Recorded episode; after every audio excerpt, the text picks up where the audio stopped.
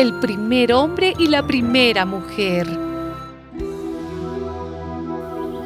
Entonces Dios dijo, ahora hagamos al hombre a nuestra imagen.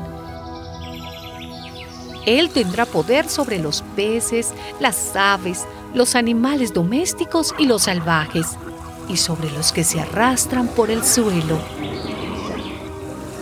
Entonces Dios el Señor formó al hombre de la tierra misma, y sopló en su nariz y le dio vida.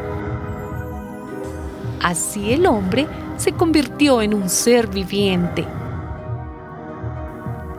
Luego, Dios el Señor dijo, No es bueno que el hombre esté solo.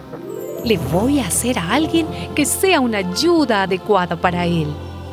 Entonces Dios el Señor hizo caer al hombre en un sueño profundo y mientras dormía, le sacó una de las costillas y le cerró otra vez la carne.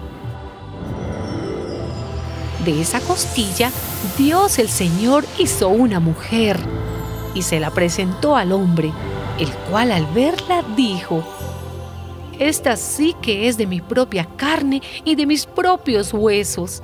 Se va a llamar mujer, porque Dios la sacó del hombre.